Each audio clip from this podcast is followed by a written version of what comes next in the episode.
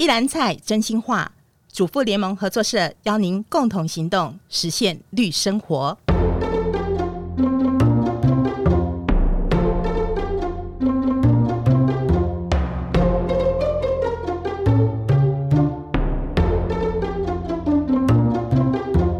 大家好，我是合作大小事单元的主持人淑慧。在这个单元里呢，我们要跟大家分享合作社的理念、人物故事，还有活动讯息。呃，我相信很多人多多少少都有关注到哦，这个气候变迁、贫富差距啊、因为经济发展严重冲击环境、社会文化等等这些全世界共通的问题。那在二零一五年的时候呢，呃，联合国宣布了二零三零永续发展目标，也就是我们现在常会听到的 SDGs。啊，包含消除贫穷、确保粮食安全、促进永续农业，然后责任消费与生产啊，保育海洋与陆域生态，然后因应气候变迁，减缓它的影响啊，建立多元的伙伴关系，协力促进永续愿景等等十七项的这个永续发展目标，希望全球能够共同努力追求永续。那在每一次我们的单元呢，不管是邦文主持的合作瞭望台单元，或者是婉君主持的合作真实物单元，我们总是呼吁大家跟我们一起行动，用责任消费改变世界。这是我们主妇联盟合作社的核心理念，也是我们一直有意识在生活当中实践的事情。而这些社员们平常就在生活当中实践的事情，有一天成为联合国、成为各国政府、成为大大小小的企业在讨论如何去做到的永续发展目标的时候呢，忽然觉得有一点骄傲哦。这些呢，不都是我们三十年来集结消费力量的共同购买行动，然后到现在以合作社的组织形态在营运，我们就一直在实践的事情吗？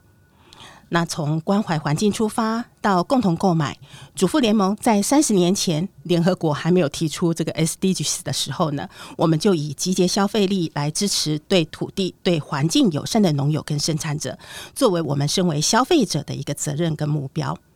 大家一定都还记得，今年六月共同购买三十周年的时候，我们在华山文创园区举办了园游会，跟社会大众介绍我们的生产者、我们的农友。然后呢，在我们六月号两百二十九期这一期的绿主张月刊 SDGs 的专刊，也有报道我们合作社在 SDGs 上的一个努力跟成就。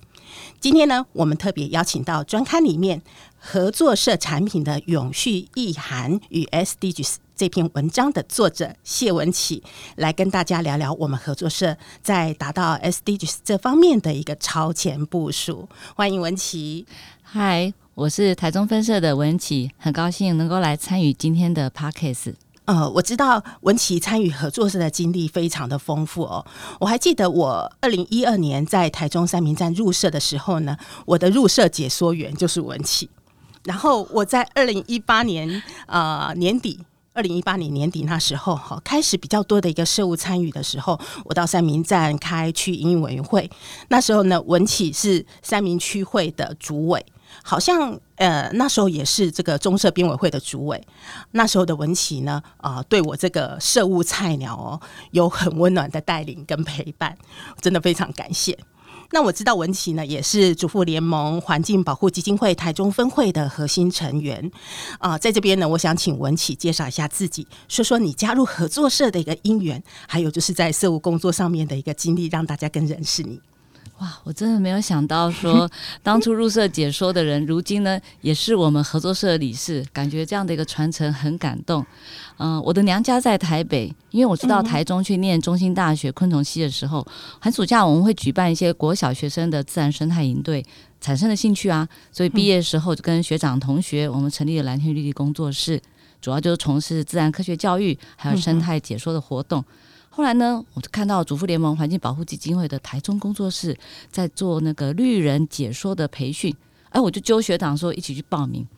那时候啊，前理事主席谢丽芬就是讲师，哦，他带着我们在中兴大学做生态体验，我感受非常的深刻。那我也逐步呢就展开了在环境教育推广的志工这样的一个生涯。后来呢，在丽芬的号召下呢，一九九零年共同购买要转型成立合作社的时候呢，嗯，那时候我就一气相挺加入啊，成为一七九九位发起人之一哦。哇，一七九九那时候我不知道文綺这么资深嘞、欸，对你看起来很年轻，但是你这么资深啊，那时候就加入合作社了。嗯，从此呢，我就是横跨了基金会啊，跟合作社两边的组织啊。嗯、那身为基金会的总会的董事，还有台中工作室的主任，同时其实也陆陆续续担任合作社的社员代表啊，入社解说员、议题推广员、三民站的主委，还有我们中社编委会的主委。以及后来我们成立福祉，嗯、我也是担任福祉委员。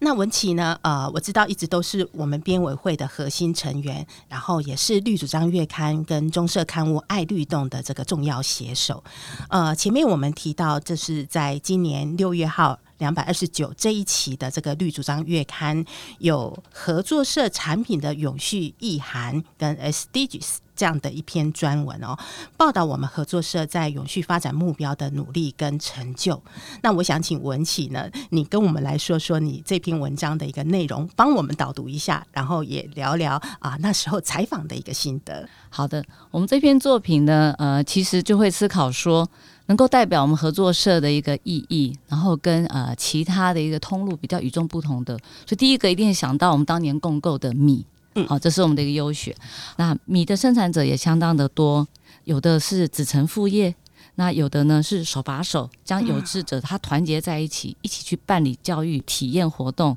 而合作社这一端，他会去持续开发米加工品，让我们社员呢，除了能够善加利用，甚至社员端我们也去积极的去推动了米食教育。再来呢，就是我们最有特色的减硝酸盐。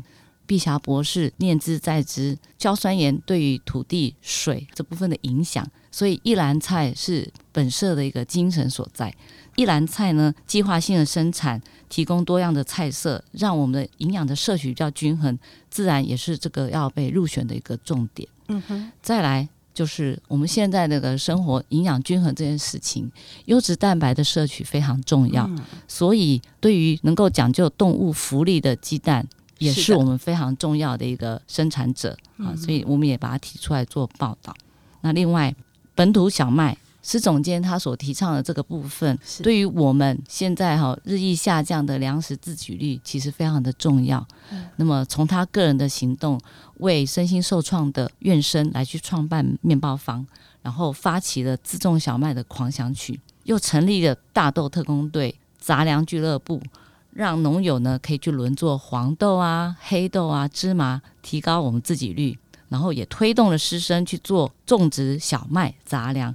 所以孩子呢可以亲眼种、亲眼看，本土粮食就不再有距离。嗯嗯。甚至最近他又发动了种子方舟，让我们台湾本土粮食的作物呢予以保种。他经营了园长的粮食制作所，能够成为一个循环经济的示范场域。因此，不用别人帮忙，施总监就自己一步一脚印走在这个永续的路上。嘿，这都是我们很有代表性的产品，这样子哦。嗯、那我想说，我们的合作社产品其实真的是非常非常多，而且几乎每一项在开发的时候呢，都有考量到，都有含纳了我们 SDG 永续发展的精神在里面。像譬如说，你刚刚提到的这个动物福利蛋，我们不止在蛋的这个需求上面有照顾到动物福利，我们会喝鲜乳。这个牛的饲养呢，其实我们也会很在意它的饲养场域是不是一个宽敞的，让他们可以很自在自由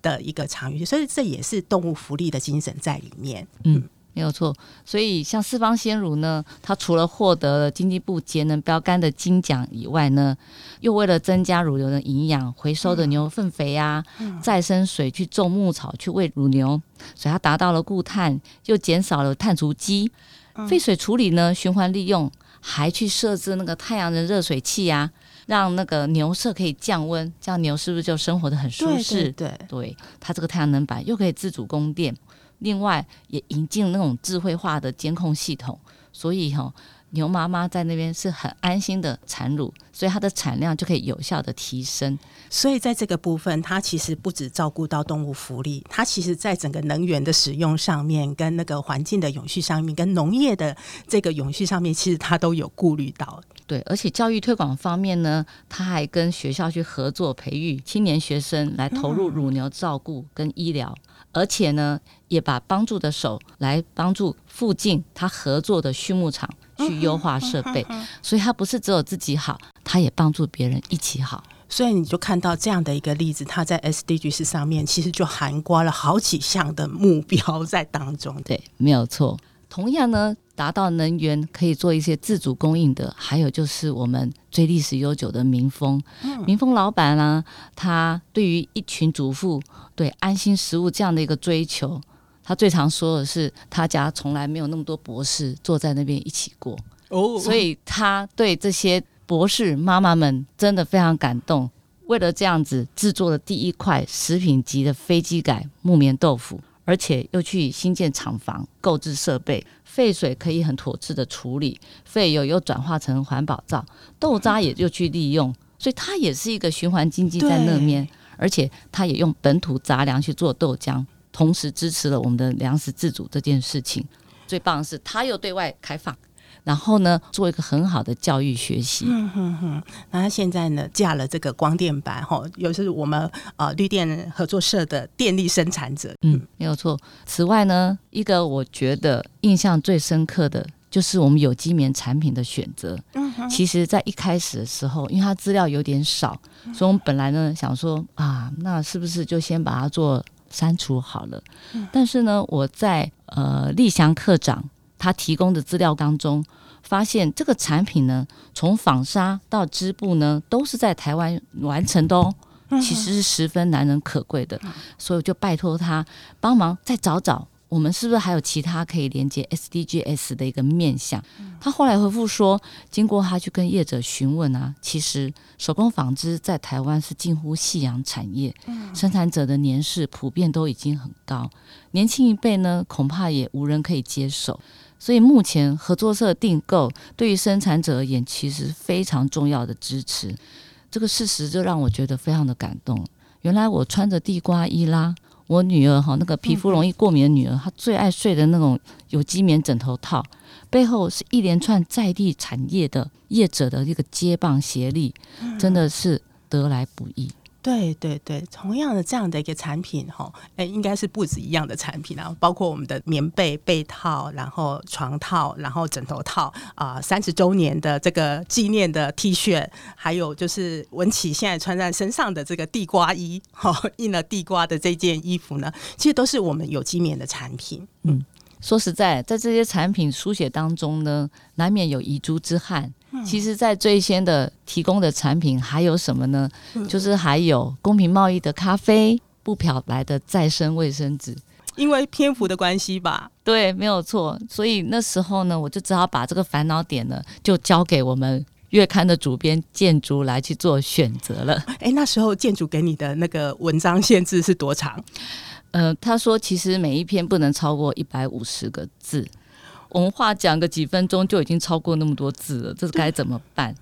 我觉得写短文章真的是最大的一个挑战哎。我们写长篇大论都还好，但是写短文章，我们就是要把那个精髓，然后那个重点都浓缩在那个短短的文字里面。而且还要能够吸引人，这真的非常非常的不容易。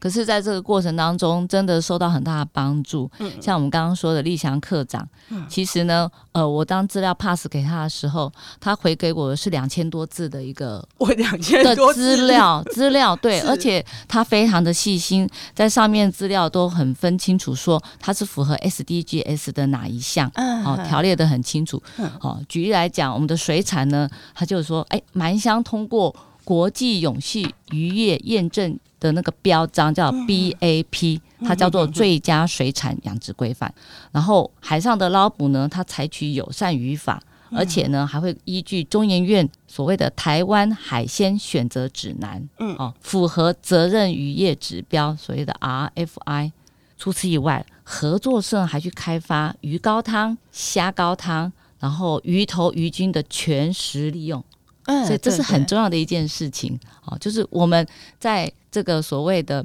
碳排非常高的气候变迁的这样的一个议题之下，我们合作社还尽量的去做到全食物利用这件事情，就把废气减到最低，当然相等也会达到减碳的一个效果。嗯哼哼，像文琪这样的一篇报道，也有立祥课长他很大力的一个帮忙。那我觉得，其实这就是一种合作的精神啦。哦，淑慧在这边呢也插播一下，就是两百二十九这一期的绿主张月刊 SDGs 这个主题规划呢，啊、我自己本人在下，我也贡献了一篇二零二二年亚细亚姐妹会啊、日本姐妹分享的资料所看到的这个 SDGs 的在地实践。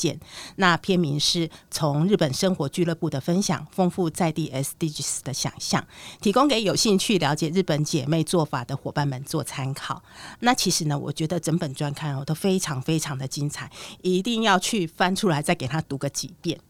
那我们都知道，除了产品的开发，它的过程当中会把好几项的这个永续发展目标考量进去之外呢，我们合作社其实也一直在思考怎么样可以啊，在减塑减废这方面有更多的努力。那我知道，就是说，呃，主妇联盟环境保护基金会台中分会今年其实也很积极的在倡议台中市的垃圾处理费随袋征收。它的重点呢，应该就是在减费哦。文琪，你可不可以跟我们分享一下基金会台中分会的这个倡议？好，嗯、呃。主妇联盟环境保护基金会在成立之初，其实就是宣导大家要做垃圾分类，做好回收。更进一步就发现说，其实解决问题的根本之道是要从源头减量做起，所以会提倡我们出门要自备三宝：杯子、筷子跟袋子。而今年呢，台中分会在推动垃圾费随袋征收这个议题的时候，就是想要唤起台中市民去正视我们垃圾超量无法被及时处理，就被迫送去掩埋。应急的这个窘境，那除了我们探讨垃圾费随水征收产生的一个问题，也广传了那个电子问卷来收集了台中市民的意见，有获得到那个问卷、哦嗯，也有获得我们台中分社社员的回馈哦。后续呢，还办理了焦点讲座，跟民众分享我们调查的结果。然后未来还会有公民审议的会议，希望呢能够促进市政府尽快去落实这项政策，并且规划垃圾费改为随袋征收后，它施行应有的配套措施。我觉得这个倡议的核心概念呢，其实就在于源头减量哦，还有就是确实有效的一个资源分类回收，减少废弃物。毕竟地球只有一个。那像我们合作社呢，在二零一九年哦，有推动这个二加五塑胶回收行动。那时候呢，呃，是在北部站所试行的一个实验计划，就是回收我们合作社四方鲜乳还有民丰豆腐的塑胶瓶，分别是二号跟五号塑胶，然后打碎再造粒，然后再以这些回收再造的塑胶粒做出呃生态洗衣精的包装罐，还有一批的酒精瓶。啊、呃，那当然呢，也有人批评说了哦，这个二加五塑胶回收行动回收的一个的再制成本太高了，然后没有达到一个规模效益。确实啦，这个实验的过程当中呢，就发现很多的问题，比如说瓶子没有冲水清洗干净，回收的气味就很糟糕，然后后续打碎的一个处理过程也会很困扰，还有就是回收的量没有达到规模，平均单位成本就会很高等等这些的一个问题。那这就是我们试图要去解决问题的一个过程。嗯，另外呢，我还想跟文琪跟大家一起分享的，就是说，我们今年九月的时候，啊、有这个吸取先前的经验，然后推出了社内的蔬果膜袋回收行动。这个文琪有印象吗？有，在我们九月号的时候，你一翻开来。就有把这个活动呢介绍的非常清楚。嗯，这同样也是一个实验计划哈，主要就是回应我们社员对于减塑的一个期待。呃，我想文琪这许多年的一个社务参与，应该也有印象，就是社员前前后后曾经提过很多次的这个蔬果裸卖的提案或者是期待。对，没错。那我之前看到的数据，其实嗯，我们合作社的这个塑胶包装用量哈，恐怕已经是业界里面最低的了。那我们社员也都知道，就是说，对于那些外皮比较厚、比较坚硬的那个水果或者是蔬果的一个保护，或者是说它进货的时候已经有包材防护的这些蔬果，我们就会用网袋来包装，这个就是要减少这个塑胶袋的一个使用。然后社员呢就可以将这个网袋收集起来，然后交回给合作社重复使用。呃，这是我们源头减量的一个做法。但是呢，有许多的蔬菜，尤其是叶菜类。还有一些水果，因为需要保持它的新鲜度跟品质，避免耗损，还有食物的浪费，所以目前呢，还是需要以塑胶袋防护。那我们已经努力做源头减量了，但是还是减不了的部分呢，我们就努力开发这个回收再利用的一个可能性，这样子。那社内蔬果膜袋的回收行动呢，其实就是这样来的一个实验哦。嗯，我来说一下这个行动好了哦。我们合作社包装蔬果的这个 OPP 材质的薄膜塑胶袋啊，这个蔬果塑胶袋不包含菇类，还有。豆苗还有芽菜的这个包装塑胶袋，因为它们是不同材质的哈，就是我们蔬果 OPP 材质的那个薄膜塑胶袋。然后在你取出这个蔬果之后呢，袋子里面如果还沾黏有一些泥土啦、根须啦，或者是菜叶这一类的哈，就请社员可以用湿抹布把它擦干净啊，然后晾干一下，然后剪掉贴在。塑胶袋上面的直附标签，还有就是粘贴在袋口的这个胶带，也把它清除掉。然后呢，我们把这个塑胶袋 OPP 材质的这个薄膜塑胶袋摊平，整理成平整的一叠，然后再拿当中一个尺寸比较大的，把这一叠放进去，这样子，然后带到站所回收。那如果你是班配的话呢，你也可以交给货车司机，哈，我们的物流司机把它带回去啊，三仓这样子哈。啊，这是我们的社员需要动手，确实。做到的一个部分，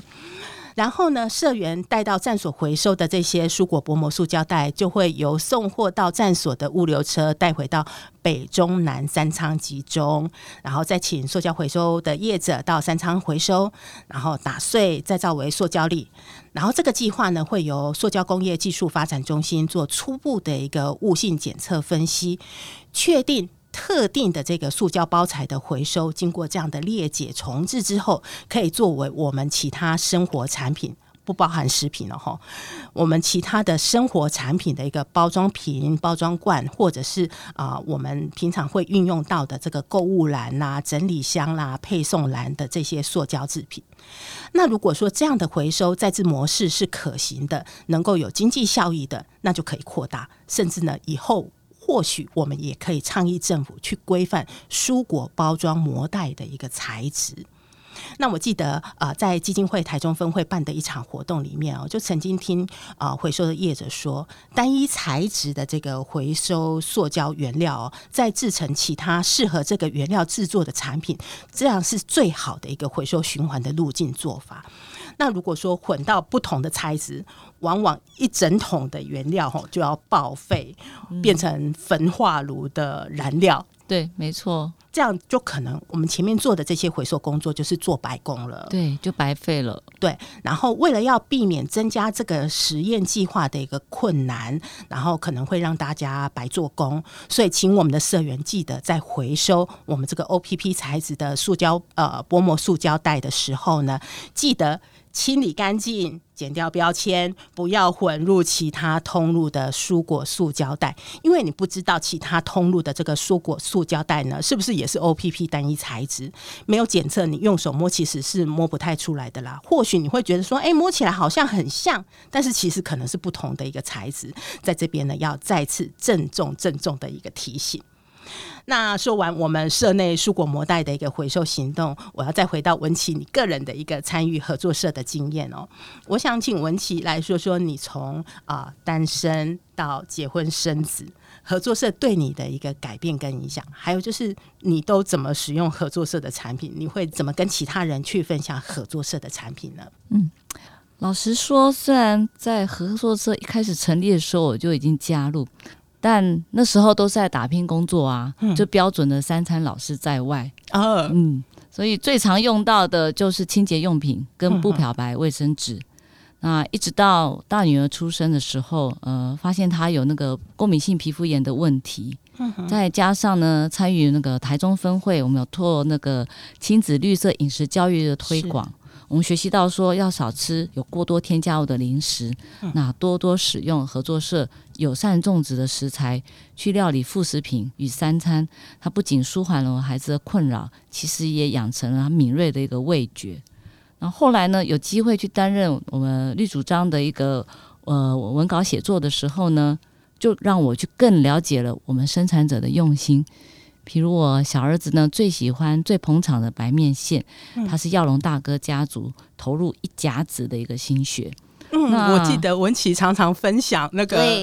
每次要分享好物的时候，文琪都会分享面线。嗯，因为真的是他对我们家来讲是无敌好用的救星。肚子饿的时候稍微煮一下，而且我还印象很深，我们去做采访的时候，耀龙大哥去指使他的左手，我想在做什么呢？原来他在读秒。计算，他说他的面线呢，就是三十秒水滚，三十秒以后就要赶紧捞起来，过头呢口感就不 OK 了。所以我们这么讲非常嗯佩服，原来他就是在这样子的讲究过程当中做出了这么好的产品。